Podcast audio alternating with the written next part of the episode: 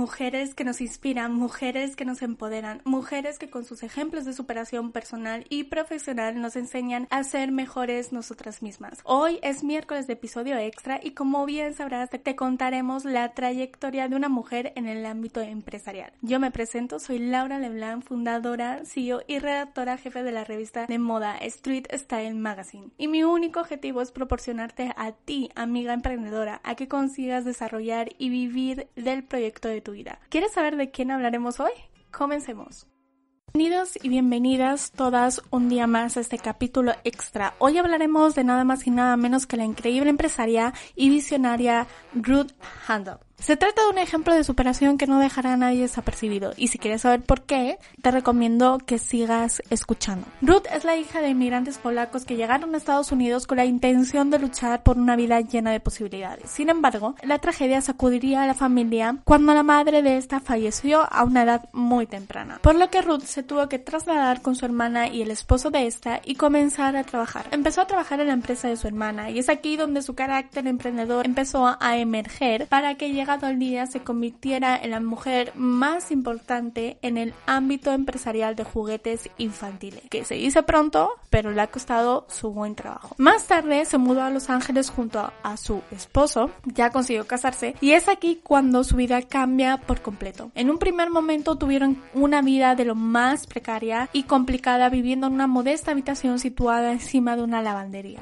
Pero a pesar de estar viviendo esta situación, nunca dejaron que esa experiencia les identificara, por lo que enseguida se pusieron manos a la obra a trabajar con esfuerzo, tesón y dedicación. Su marido se encargaba de hacer artesanías, mientras que Ruth se encargaba de venderlos. Ambos formaron muy buen equipo, experiencia que le ayudaría en un futuro a gestionar su propio imperio. Por un lado, Ruth conocía de primera mano las técnicas más útiles a la hora de vender un producto, como escuchar atentamente al cliente y adelantarse a los futuros gustos del mismo, mientras que su marido conocía de primera mano las técnicas necesarias para la fabricación y el coste de realizar un producto determinado. Es entonces cuando el matrimonio junto con su socio Harold Matson montarían la millonaria empresa Mattel, que vendería millones de muñecas Barbie y Ken a lo largo y ancho del mundo con el que millones y millones de niños y niñas han jugado y juegan a día de hoy. Pero este camino no fue fácil porque los diseñadores de la empresa no apostaban por el nuevo rumbo al que Ruth quería llevar la empresa. Quería vender un tipo de muñecas al que hoy en día conoceríamos como Barbies, las cuales reflejaran los diferentes empleos que podían desempeñar y los diferentes novios que pudieran tener, dejando a un lado los complementos como bebés o simplemente la oda a la maternidad.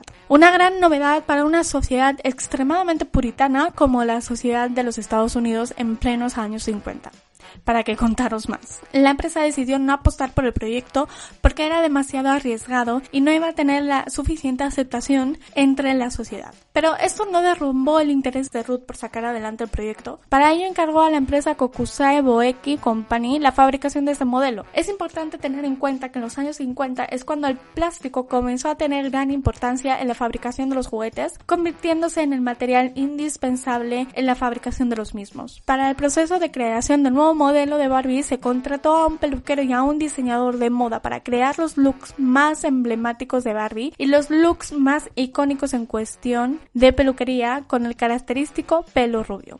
Tras recibir el pedido de muñecas se presentaron en la feria de juguetes realizada en el año 1959 en Nueva York, siendo un éxito rotundo y durante varios años no pudieron hacer frente a la alta demanda de Barbies que el mercado les exigía. A las niñas les encantaba poder soñar con ser mayores a través de los juegos, adoraban la posibilidad de tener todos los novios que se hacen y dejar a un lado todo el horrible momento de maternidad, bebé, pues que a tan temprana edad se intentaba inculcar en la sociedad. Pero todo no fue color de rosa para Ruth y su esposo, ya que fueron expulsados de la empresa, ya como relata Marlene Waldman Geller en su libro. En ella explica que la Comisión de Valores encontró culpable a Ruth por entregar un informe falso y se le sentenció convenció con una multa de 57 mil dólares y con la realización de 2.500 horas de servicio a la comunidad. Una vez más, Ruth no se quedó atrás, no se quedó con los brazos cruzados y decidió comenzar un nuevo proyecto y una nueva empresa a la que denominó Ruth On Corporation. A pesar de todo eso, Ruth fue una mujer que no siempre tuvo el camino fácil por el cual caminar, pero siempre veía las cosas de la mejor manera posible. Un ejemplo de ello es que tras sufrir un cáncer decidió aprender de la experiencia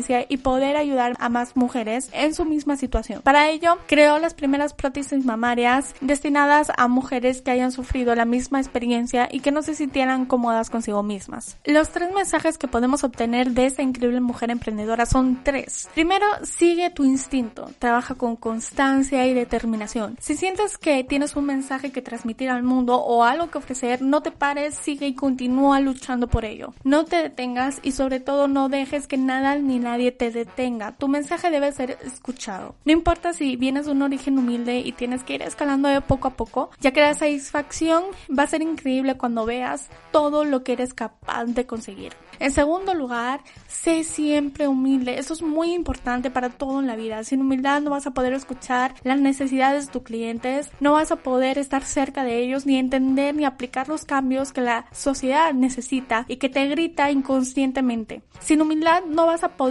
comprender a los empleados ni proporcionarles soluciones a sus problemas. La humildad es demasiado necesaria para todo en la vida, pero principalmente en el mundo de los negocios. Y en tercer lugar, superar con aprendizajes todos los achaques que la vida ponga en el camino. Un aspecto complementario al anterior. En esta vida te vas a enfrentar a múltiples experiencias que no te van a gustar vivir, pero lo importante es aprender a superarlos, a sacar la mejor versión y aprendizaje de ellos. Y si nosotros crecemos y aprendemos indirectamente, la sociedad también lo hará. Y hasta aquí el episodio extra de hoy. ¿Qué te ha parecido? Déjamelo saber en mis redes sociales, que recuerda que las tendrás siempre disponibles en la descripción del episodio. Además, si me escuchas en Apple Podcast, no dudes en dejarme tu opinión. Para mí es muy importante. Y como ya sabes, menos dramas y más amor. Recuerda que nos estamos escuchando en el próximo lunes con un increíble episodio, el cual no te puedes perder. Hasta pronto.